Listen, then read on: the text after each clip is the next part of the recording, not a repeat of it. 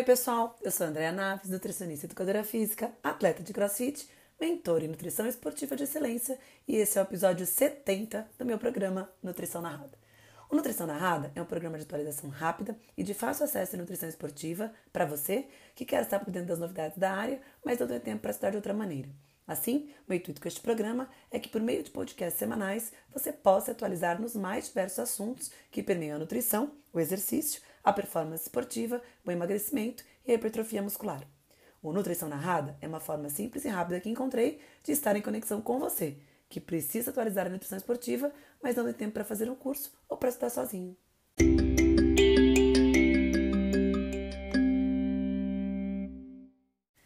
E no episódio 70 do nosso podcast Nutrição Narrada, a gente vai conversar um pouquinho sobre as atualizações que eu trouxe lá do Congresso do Colégio Americano de Medicina do Esporte, que aconteceu em Denver nesse ano de 2023. Eu separei alguns assuntos mais interessantes e talvez os mais importantes para estar tá trazendo para vocês aqui de uma maneira leve, prática, do que aquilo que a gente pode de verdade utilizar no nosso dia a dia. Eu estou pensando em fazer algumas partes dessa atualização e eu estou chamando essa primeira, esse primeiro episódio como a parte 1 dessa, desse misto de atualizações que eu trouxe aqui para vocês lá desse congresso que eu participo há muitos anos. Eu não sei se eu já contei a minha história para vocês, mas o primeiro congresso da minha vida, onde eu apresentei um trabalho científico, ainda como na Faculdade de Educação Física, foi no, no congresso do, do Colégio Americano de Medicina do Esporte, o American College of Sports Medicine. É, então foi o primeiro congresso que eu participei com 19, 20 anos. Então eu tenho uma história é, e um carinho muito grande por esse evento. De 2016 até então, eu não deixei de ir em nenhum evento, a não ser, claro, durante a pandemia, né, que não, não teve o, o congresso. Acho que, se não me engano, teve um ano que não teve, o outro ano foi online, né? Mas desde então eu venho participando de todas as edições e cada vez me apaixonando mais pela comunidade, pela forma como todo o conteúdo é discutido lá e, claro, né? É, ter a, a tranquilidade que a gente está ali com os maiores pesquisadores em nutrição e medicina do esporte do mundo e a gente pode confiar de fato nos trabalhos científicos que são discutidos ali e toda a discussão técnica que é realizada durante o evento, nas salas, nos simpósios, na, enfim, todas as atividades que, ele que eles colocam ali naqueles quatro dias, né? Então, eu sempre sugiro quem é da área de nutrição ou medicina do esporte, que quer realmente estar por dentro das novidades e quer estar próximo é, desses pesquisadores, é interessante que se organize para participar desse evento que acontece todo ano. O ano que vem é em Boston, também finalzinho de maio, e claro que eu já estou me preparando para ir para lá para trazer cada vez mais novidades. Se vocês é, olharem para trás os, os, episódios do ano passado, do Nutrição Narrada, vocês vão ver que eu também trouxe as atualizações do congresso do ano passado, de 2022, que foi muito focado, inclusive, em saúde da mulher atleta, né? É, e não foi diferente esse ano. Esse ano, talvez, os assuntos foram mais misturados, né? Teve um pouquinho de tudo. É, a novidade do Congresso é a nova forma de avaliação é, da baixa disponibilidade energética associada ao exercício, que eu vou deixar para contar para vocês no próximo episódio. Nesse episódio, eu fiz por ordem, nós vamos falar sobre o que aconteceu no primeiro dia do Congresso lá em Denver. E como sempre, né, o pré-congresso que eles chamam, sempre acontece com o simpósio do Instituto Gatorade, o GSSI, que é um instituto que tentou inclusive ficar muito forte no Brasil, mas não conseguiu. É, o trabalho do GSSI no Brasil ficou por um tempo, há anos atrás, e depois ele foi morrendo, mas nos Estados Unidos o instituto é muito forte, as pesquisas são cada vez mais focadas ali, claro, em carboidrato, hidratação e assuntos diversos. Nesse primeiro dia, então, o simpósio do GSSI sempre premia uh, três trabalhos que são, claro, eles são é, submetidos para avaliação do board do GSSI e ali são apresentados três finalistas e depois, claro, é dito ali qual foi o trabalho campeão, que recebe uma premiação ali do GSSI, que, sinceramente, sendo bem honesta com vocês, eu não lembro qual é a premiação. Mas, enfim, eu sei que tem todo um trabalho ali é, de premiação para esses, esses, esses estudos, né? É, o primeiro estudo que foi apresentado foi um estudo muito interessante, onde a pesquisadora avaliou se o consumo de carboidrato em condições ambientais mais quentes ela, ela deveria ser diferente, se esse consumo deveria ser diferente, né? Então ela comparou ali atletas que fizeram um exercício de endurance, são é, duas horas em steady state, e depois o time trial de 15 minutos. E eles foram consumindo carboidrato a cada 20 minutos, só que eles performaram esse, esse treino, né, que era ciclismo, em condições de 90 graus, de, opa, 90 sacanagem, né? 19 graus Celsius, que foi um ambiente que ela considerou mais frio, e depois esses atletas performaram em 32 graus Celsius, onde eles consideraram um ambiente mais quente.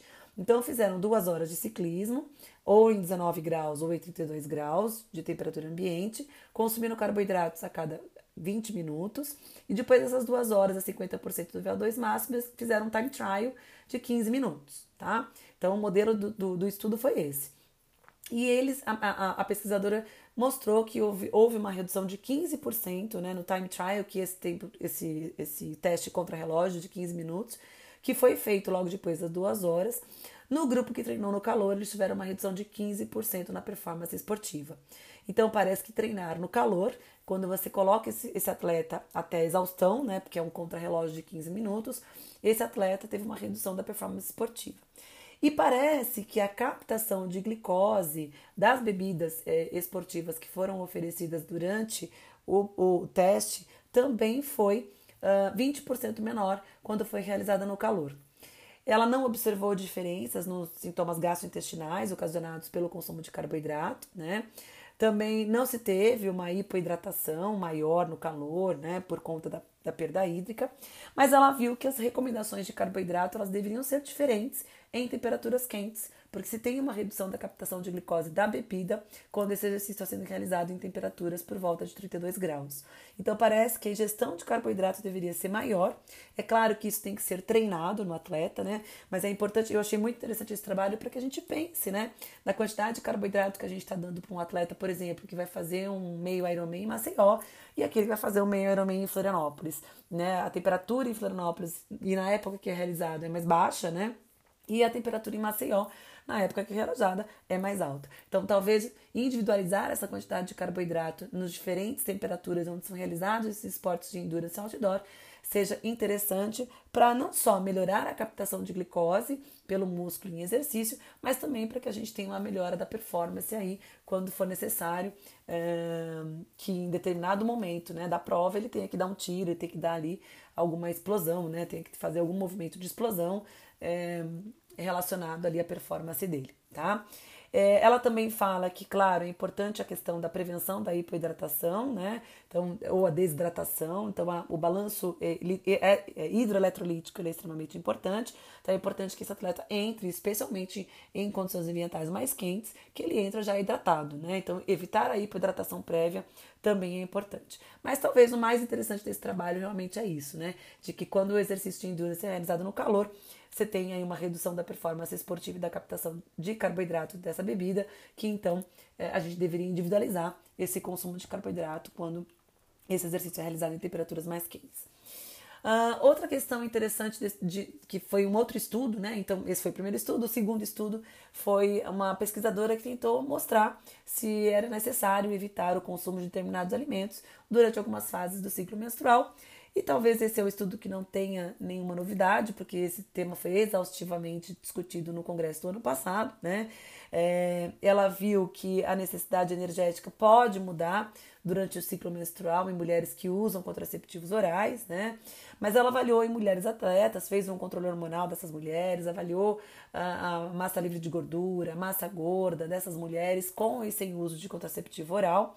E ela viu que essas atletas mulheres não precisavam mudar é, o consumo calórico é, nas diferentes fases do ciclo menstrual, que é algo que a gente já sabia né, nos estudos da Elliot Sale, em conjunto com a Luiz Burke, inclusive, mostrando que não se tem necessidade de você mudar é, a orientação nutricional dessas atletas é, com ou sem uso de contraceptivo oral, que esses contraceptivos orais também já está comprovado que eles não trazem nenhum malefício para a performance esportiva, apesar de eu particularmente né, ter todos os meus senões com relação ao uso contraceptivo oral, no que diz respeito principalmente é, é, a maior excreção de minerais que acontece com o uso de contraceptivo oral e os desequilíbrios de saúde que pode trazer para esse atleta. De qualquer maneira, em relação à performance esportiva, a gente sabe que isso não tem nenhum impacto e que, então, o consumo calórico não teria nenhum problema, né? Não teria nenhuma. É, momento, né? Porque às vezes a, mulher pensa que ah, na segunda metade do ciclo menstrual aumento, ocorre um aumento da ingestão alimentar. ela fica com mais fome, né? Mas isso é muito individual. É, isso não, não tem a ver com o controle hormonal, não tem a ver com se ela é atleta ou não, ou se ela usa contraceptivo oral ou não, tá? Isso é uma, talvez seja um sintoma muito mais individual. Que é um tema que nós vamos falar aqui também, que foi discutido no congresso, que é o quanto a gente consegue trazer para a prática aquilo que está na ciência, né? Bom, o terceiro estudo apresentado ali no, no, no GCSI foi a relação entre a hidratação da manhã e da tarde, se isso trazia algum benefício à performance esportiva. Mas o mais interessante desse estudo é que esse pesquisador estava tentando validar, na verdade, uma maneira de você avaliar a, a, a hidratação de atletas. Né? Ele propõe um diagrama chamado WUT, W-U-T, que nada mais é do que a abreviação de W de weight, que é peso, U de coloração da urina, né, urine color, uh, e o T de thirst, que seria sede. Então ele tenta colocar ali um diagrama, tentando encontrar ali um, um ponto de intersecção entre o peso, a coloração da urina e a sede, como uma maneira mais fácil da gente avaliar a desidratação desse atleta, né? Da gente avaliar, na verdade, a, a, a quantidade é, é, de água necessária, não só antes, mas durante e depois do exercício. Né? Então não existe um padrão ouro para avaliação dessa hidratação, né? É, o que existe aí são esses índices, até a, a, a densidade da urina, né? As modalidades da urina é uma maneira de avaliar a desidratação também, mas ele propõe esse diagrama de uma maneira mais prática, né? Para a prática clínica. Ele mostrou que a, hidratação não é diferente entre manhã, o exercício realizado de manhã pela manhã o exercício realizado à tarde por meio da avaliação desse diagrama, né? Então, existe ali, é, ele, ele, ele, ele, conclui que o diagrama pode ser uma forma de avaliar a hidratação em atleta e que ela não é diferente quando a hidratação, o exercício é feito pela manhã, o exercício é feito é, à tarde, tá? Na verdade, o estudo todo foi para tentar avaliar esse diagrama e esse foi o estudo vencedor do prêmio GSSI, né? Que foi o primeiro, os primeiros estudos apresentados ali nesse simpósio, nesse pré-congresso, é, provavelmente, é claro que esse é um estudo interessante por conta justamente de ser algo inovador, a gente não ter ainda né, alguma maneira prática de se avaliar é, a hidratação em atletas, né? Então, por isso talvez tenha sido o prêmio ganhador, a metodologia também fez sentido e tal. Eu, particularmente, gostei mais do primeiro estudo, que avaliou ali o consumo de carboidrato de forma diferente, em, em diferentes tipos de temperatura, de exercícios realizados outdoor. Mas é, esse foi o prêmio que ganhou e vamos ficar de olho, né? Enquanto que. É, esse foi o estudo que ganhou, na verdade, não o prêmio, né? Foi o estudo que ganhou o prêmio. E a gente ficar de olho o quanto esse diagrama vai realmente ser mais estudado, mais aprofundado e vai ser possível a gente utilizar aí na prática clínica, tá? Bom, depois dos estudos que são apresentados e premiados ali pelo GSSI, nós temos as palestras. Eu resumi aqui algumas palestras que eu entendi que eram as mais interessantes de estar trazendo para vocês. A gente tem duas palestras que eu, que eu quis. Que, uma das palestras é da, da saúde cerebral em relação à creatina, que foi o tema do episódio anterior a esse, né? Então eu fiz um episódio só de creatina para saúde cerebral, que foi uma das palestras desse pré-congresso, ministrada pelo Eric Hanson, né? Que é um dos maiores pesquisadores mundiais em creatina, tá? É, então, por isso, eu separei aqui a palestra da Estela Volpe, que é uma pesquisadora fenomenal, ela é muito querida, super fã de brasileiros, né? muitos amigos brasileiros ela tem, fiquei muito feliz de ter encontrado ela lá. E ela fala da questão do magnésio na performance esportiva, e eu já faço aqui um adendo para vocês, que quem quiser pode acessar o blog no meu site, andreanaves.com.br, Lá no blog tem um texto que eu fiz, né, um material que eu escrevi sobre é, a importância da avaliação da deficiência subclínica de magnésio. Magnésio é um mineral muito difícil a gente conseguir avaliar na prática clínica, porque o magnésio sérico não diz muita coisa, né? O magnésio sérico, se tá bom, não quer dizer que tá bom nos tecidos. Então, a gente tem até uma sugestão, foi uma das perguntas que eu fiz para Estela, é, se a avaliação de magnésio eritrocitário talvez seja um padrão mais interessante, mais interessante para a gente avaliar o status de magnésio. Ela colocou que sim. É, existe, claro, um padrão ouro para avaliação de magnésio, que eu discuto lá no, no, no, no blog, nesse texto do, do, do que está colocado lá no blog. É, uma das formas de avaliar também seria o magnésio fazendo biópsia muscular, avaliando o magnésio no músculo, já que o músculo tem uma função, o magnésio tem várias funções, né? musculares, exerce inúmeras funções no músculo esquelético, então ele é um mineral muito importante para o músculo. Alguns estudos falam até da sua ativação de mTOR para a síntese proteica. É, existem estudos bem interessantes sobre o uso do magnésio na prevenção da sarcopenia. Existe uma revisão sistemática, inclusive, avaliando o consumo é, dietético de magnésio e a relação com a, a, o desenvolvimento de sarcopenia, especialmente em idosos, né? Então, é, parece ser um, um nutriente, um, micro, um mineral muito interessante para avaliação e prevenção, não só para, né, na verdade, um mineral interessante para prevenção de sarcopenia, especialmente em idosos, né?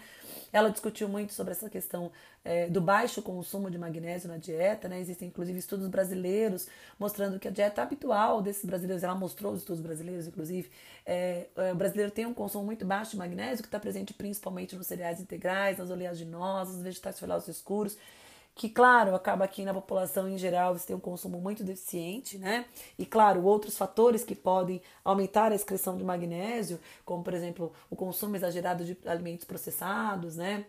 A própria forma de cocção de determinados alimentos diminui o conteúdo de magnésio dos alimentos, é, a redução do conteúdo de magnésio é, no solo em algumas regiões do Brasil, então tudo, tudo, isso, claro, vai interferir no conteúdo de magnésio do alimento, né? Então acaba que a, a, a, o conteúdo de magnésio no alimento, mais a forma de preparo e o baixo consumo de alimentos fontes acabam trazendo ali uma dieta muito pobre em magnésio, né? Então é importante que a gente pense nesse mineral, que a gente pense em função muscular. Então, claro, estimular o consumo de alimentos fontes de magnésio e garantir a biodisponibilidade desse mineral, que compete com outros minerais no sítio de absorção. E pensar, claro, na suplementação de magnésio, né? E ela coloca lá que os piores tipos de fato são é, os sais inorgânicos, né? Que estão na forma de sulfato de óxido de magnésio. E, claro, os mais biodisponíveis, quando a gente pensa na suplementação de magnésio, é, um, é um magnésio orgânico, né? É, das formas orgânicas que estão quelados a algum tipo de aminoácido. Né? Então a gente tem no mercado magnésio trionato, magnésio taurato, magnésio dimalato, né? magnésio espartato. Então a gente tem ali é, é, aminoácidos que são unidos a essa molécula de magnésio e que garantem melhor a sua biodisponibilidade em nível intestinal, compete, na verdade você previne a competição com outros minerais em nível de absorção e aí você tem ali a garantia de que esse uh, magnésio está sendo absorvido. Então, talvez magnésio, é, eu não estou dizendo que a gente tem que sair experimentando magnésio para todo mundo que faz exercício, né, gente? Acho claro que a avaliação é importante inicialmente, a avaliação de sinais e sintomas, avaliação laboratorial, preferencialmente na nossa prática clínica aqui, o magnésio eritrocitário. É, não deixe de pedir magnésio sério, porque, sérico, né? Porque quando ele está baixo no sangue, isso quer dizer que no tecido está péssimo, né? Então, ele não dá um status de adequação, né? Estar bom no sangue não quer dizer que o magnésio está bom no tecido, mas se ele estiver baixo no sangue, provavelmente ele está baixo nos tecidos também, então isso é importante a gente avaliar. É, então, de fato, dos minerais que a gente mais tem estudos hoje em relação à função muscular, talvez seja o magnésio, apesar de não haver consenso de que ele deva ser um, um mineral é, de primeira escolha para a suplementação quando a gente pensa em exercício e performance esportiva, tá? Então é muito importante primeiro a gente avaliar é, é, o consumo alimentar, avaliar sinais e sintomas, avaliar exames laboratoriais e aí sim optar pelo suplemento, muito mais pensando na saúde desse paciente do que em performance esportiva, tá? Bom, a outra, é, outro, a outra aula, né, outro estudo que foi apresentado lá foi para o Graham Close, que inclusive deu três palestras no, no, no, congresso, ele deu uma palestra também sobre CBD e uma outra palestra que eu quero conversar aqui com vocês sobre Food Metrics, muito interessante, em episódios mais para frente. Nesse episódio eu quero falar um pouquinho dos estudos que tem uma pesquisa muito legal que ele publicou já em 2019, 2020, ele vem estudando muito essa linha de pesquisa, que é como trazer a ciência para a prática, né? É, existe um, um, um, from, é, um, um, artigo dele né, que foi publicado que chama From Paper to Podium, né? Então ele fala sobre, sobre como trazer realmente as pesquisas científicas para o campo, né? É, a gente tem que tomar muito cuidado quando a gente lê um estudo científico e ele fala muito sobre isso e tenta traduzir isso para a prática, né? Eu mesmo às vezes faço isso, fico empolgada com o estudo científico e quero logo trazer para a prática, testar nos atletas e tudo mais. A gente tem um pouquinho de cuidado porque quando a gente faz um estudo científico, a gente ali tem todo um controle de metodologia, né? É, o ambiente é controlado, o suplemento é controlado, a dieta é controlada, o treino, né? o protocolo de exercício é controlado. É, então, tudo isso tem um controle que muitas vezes não reflete a vida real do atleta, que é uma das coisas que a Luiz Burke também estuda muito, né? Que é como trazer para a prática da vida real dos atletas aquilo que a gente estuda nas pesquisas, né? Então, é, é muito. Até mesmo a população que está sendo estudada, né? Às vezes é um estudo feito, sei lá, com corredores, você quer utilizar com atletas de crossfit, não faz sentido, né? Então, assim, é muito importante que a gente olhe para os estudos com muito cuidado. Ele até dá um exemplo, né? Por exemplo, ibuprofeno, né? A gente fala muito de compostos anti-inflamatórios, inibição de síntese proteica, da resposta à adaptação do exercício. E o ibuprofeno, de fato, quando utilizado em atletas jovens, vai inibir a síntese proteica e pode inibir a resposta de adaptação. Porém, as respostas adaptativas ao exercício em indivíduos jovens e indivíduos mais velhos é completamente diferente. E tem estudos mostrando, por exemplo, que o ibuprofeno aumenta a síntese proteica em indivíduos mais velhos, potencializando a resposta de adaptação. Né? Então, dá esse exemplo dando risada, inclusive, porque de fato é isso, né? É, não tem como a gente ter certeza do que está sendo estudado e que aquilo de fato vai funcionar da mesma maneira na prática clínica. Então tem que tomar um pouquinho de cuidado com as certezas que a gente tem quando a gente trabalha com pesquisa e principalmente quando a gente trabalha com seres humanos, né? Então, é, é, ele fala, dá o um exemplo, por exemplo, dos estudos de cereja, da dieta cetogênica, né? É, do ômega 3 e as dosagens que se usa, da metalonina, do risco e, da, e das vantagens, né? Das vantagens e desvantagens do uso do CBD, que depois ele coloca numa aula, né? Mas ele, ele, ele, ele propõe, inclusive, né, uma matriz, um, um, um quadro, né?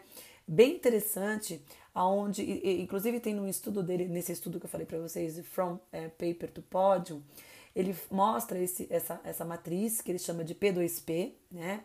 E embora seja um, conceito relativamente simples, né?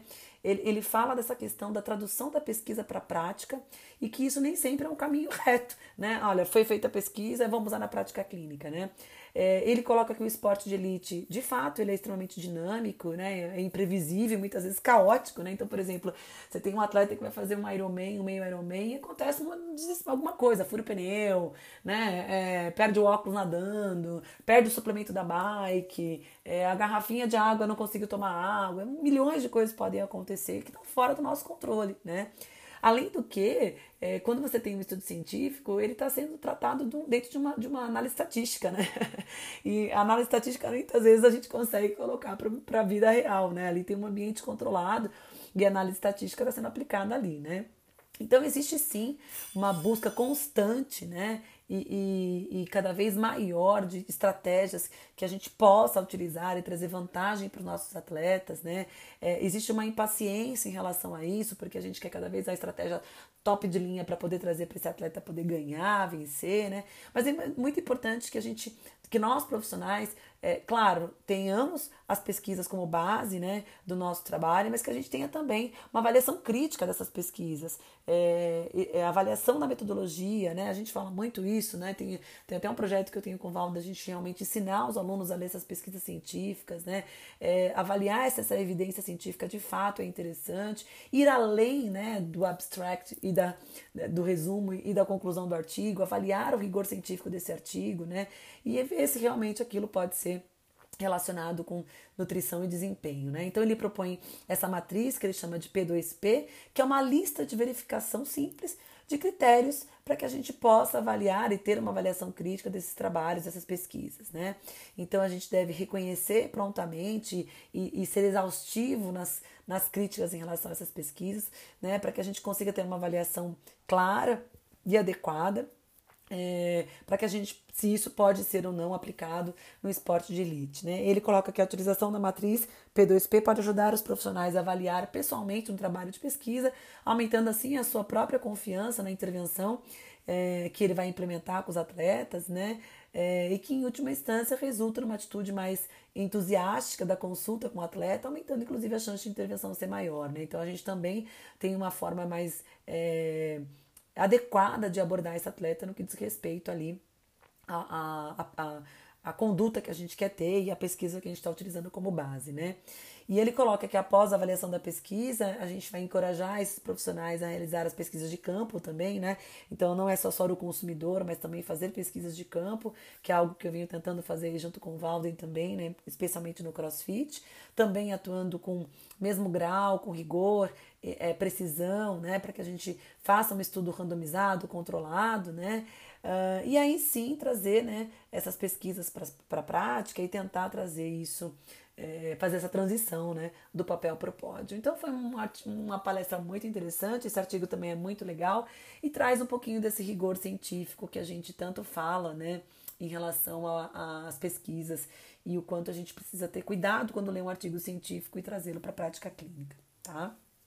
Bom, uh, esse foi a primeira amanhã, né? Um resumo aí do, do GSI, que foi muito interessante. E, e, e eu gosto sempre de participar desse pré-congresso, porque sempre tem algo muito interessante ali para ser colocado, sem conflitos, muitas vezes, né? Não tem conflito de interesse, eles deixam isso muito claro. Claro que é um simpósio patrocinado pelo GSI, né?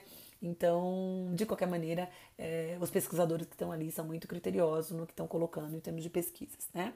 Bom, no primeiro dia, então, é o pré-congresso GSSI, no final do dia, né, é o famoso PAINES, né, é o simpósio PAINES. O PAINES, ele é uma organização global de líderes de profissionais qualificados em nutrição esportiva que buscam a excelência nessa área para obter suporte para desempenho, saúde, prevenção de lesão, tanto para indivíduos ativos e atléticos em todo o mundo. Então, eles reúnem pesquisadores do mundo inteiro, né? Existe lá, um, inclusive, um site, você colocar lá no Google Pines, P-I-N-E-S.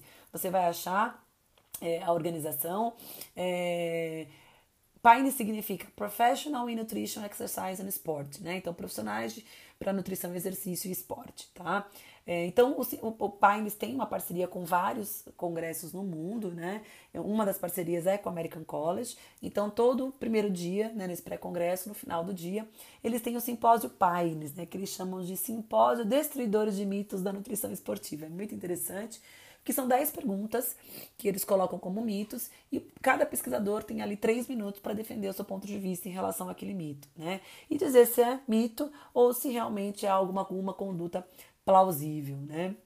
E aí, o que eles colocam, e, são 10 perguntas muito interessantes, eu selecionei aqui para discutir um pouquinho com vocês. Esse, esse episódio vai ficar um pouquinho maior, é, porque eu quis fechar o primeiro dia com vocês nesse primeiro episódio, né?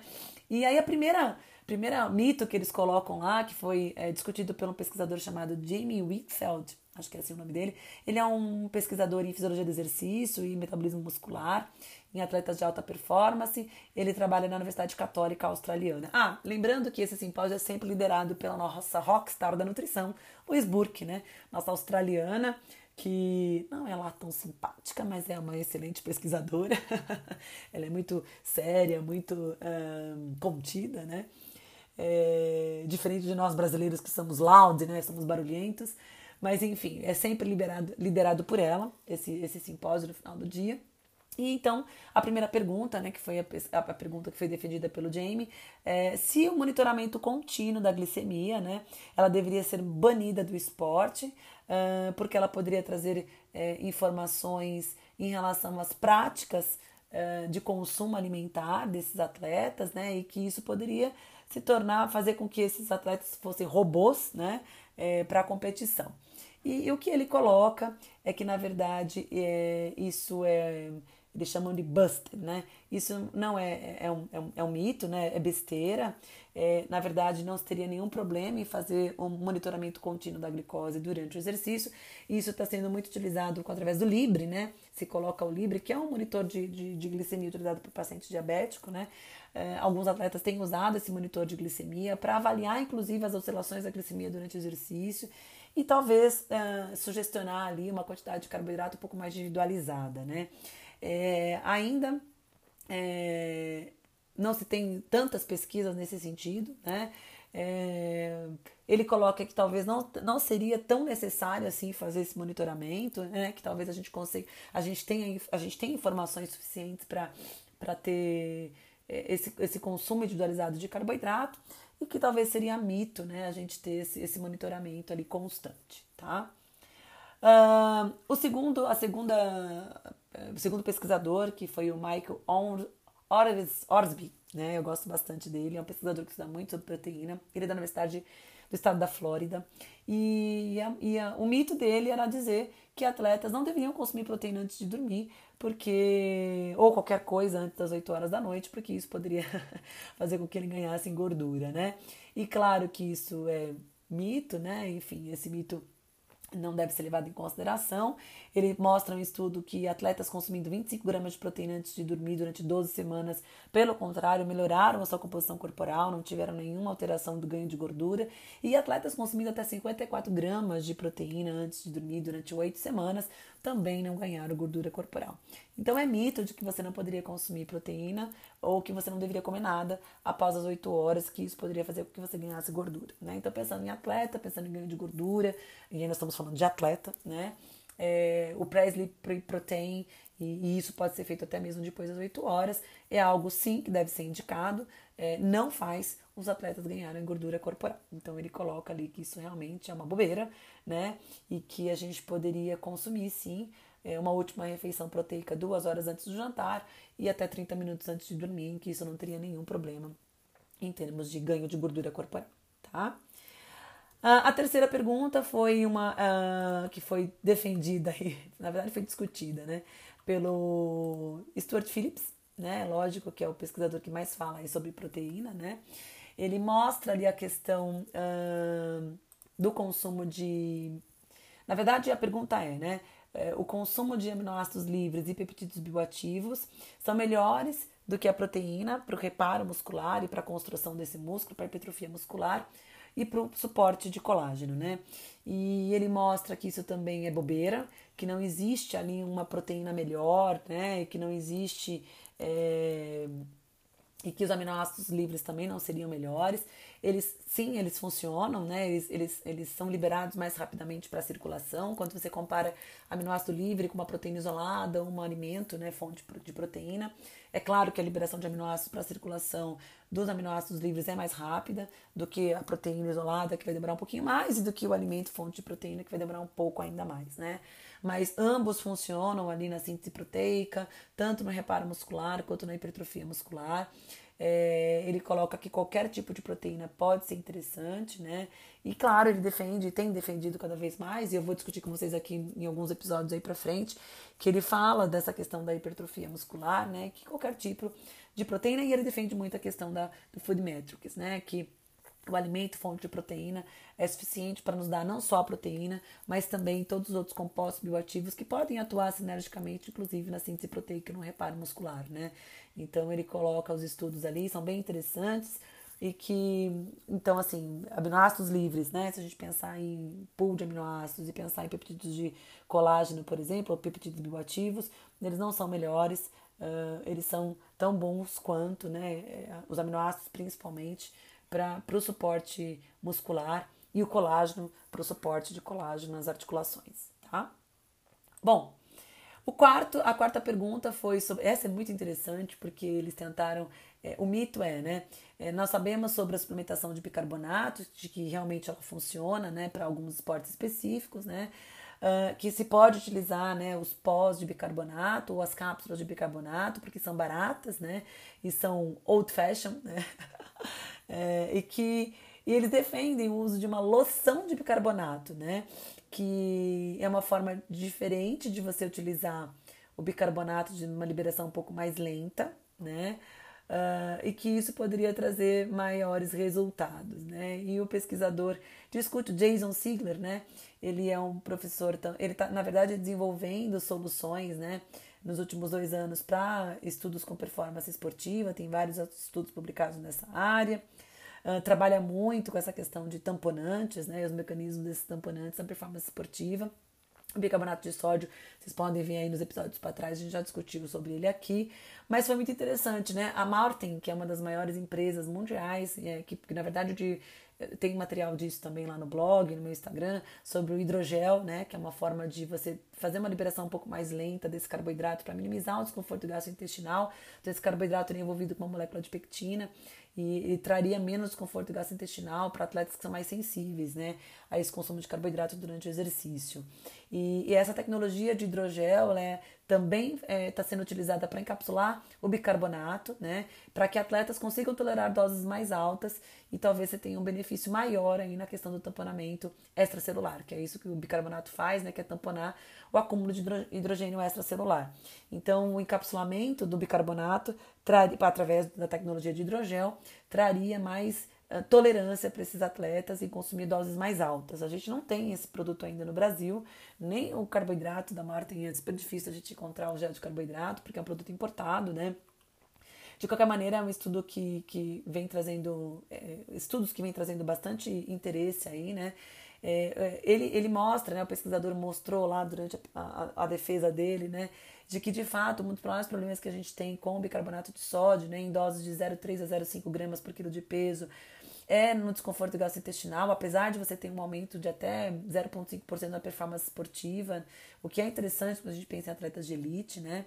É, é, em alguns, a, alguns é, modelos experimentais de curta intensidade, de curta duração e alta intensidade, você pode ter um aumento até de 2% na performance esportiva, né? Então é, é bem interessante utilizar pensando nessa redução do hidrogênio extracelular. O problema que a gente tem é justamente nesse desconforto gastrointestinal que pode causar com esses pacientes, né? Então, os estudos mostram, por exemplo, é, num fluido com 7 ml de, de, de fluido, né, por quilo de peso, mais 1,5 gramas de carboidrato junto com bicarbonato, né? Isso poderia reduzir o desconforto gastrointestinal. Então, quando você associa ali um, um, carboidrato com bicarbonato, você pode ter um benefício interessante em relação ao consumo, né? Então, essa é a ideia do bicarbonato da, da, da E aí não é a loção, tá, gente? Estou falando primeiro do bicarbonato da, da Martin, que é esse encapsulado com hidrogel. Então ela, ele coloca que é, eles têm um sistema, né, chama Bicarb System, né, que é utilizar esse carboidrato de uma a duas horas após uma refeição, como o café da manhã, por exemplo, ou de uma hora e meia, duas horas antes de iniciar um treino ou uma competição de alta intensidade.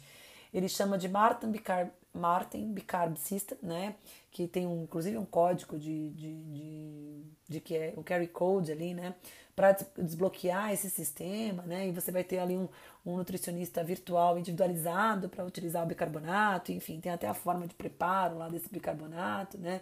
Associar. Então você primeiro tem um bolzinho onde você vai misturar o hidrogel junto com esse bicarbonato e fazer essa solução para ser utilizada ali antes do exercício físico, tá?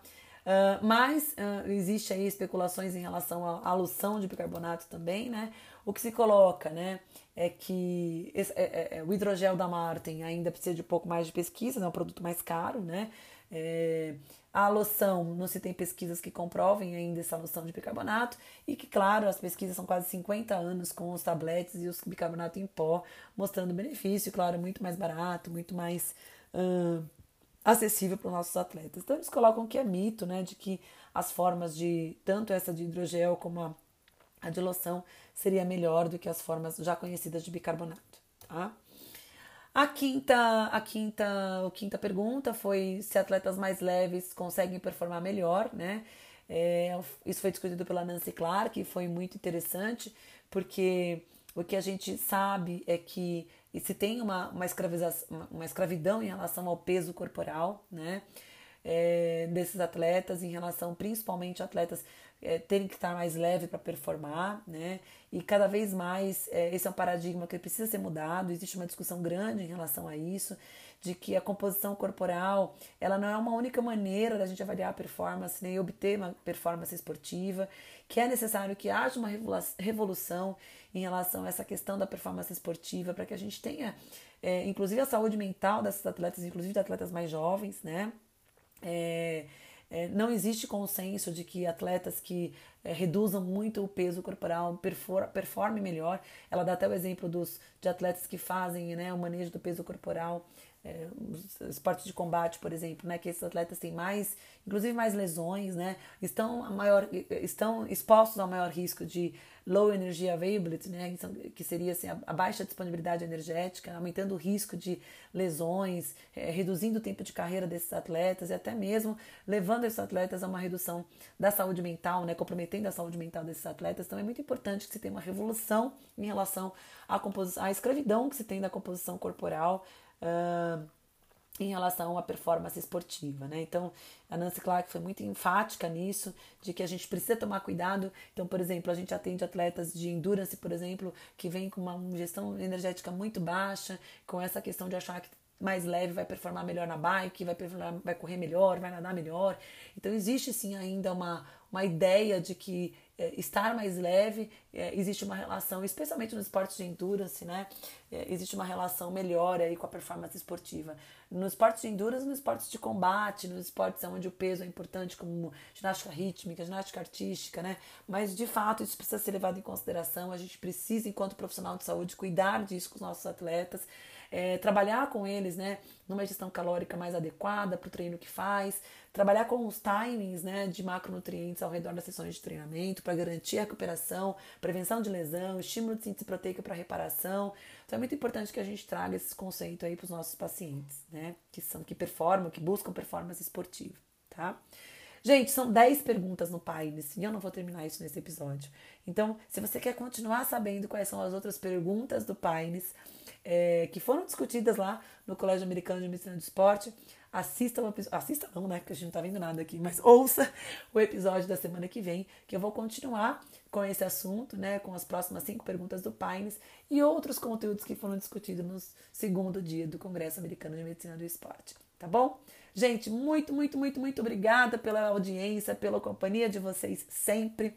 Não esqueçam de acessar o meu site, andreanaves.com.br.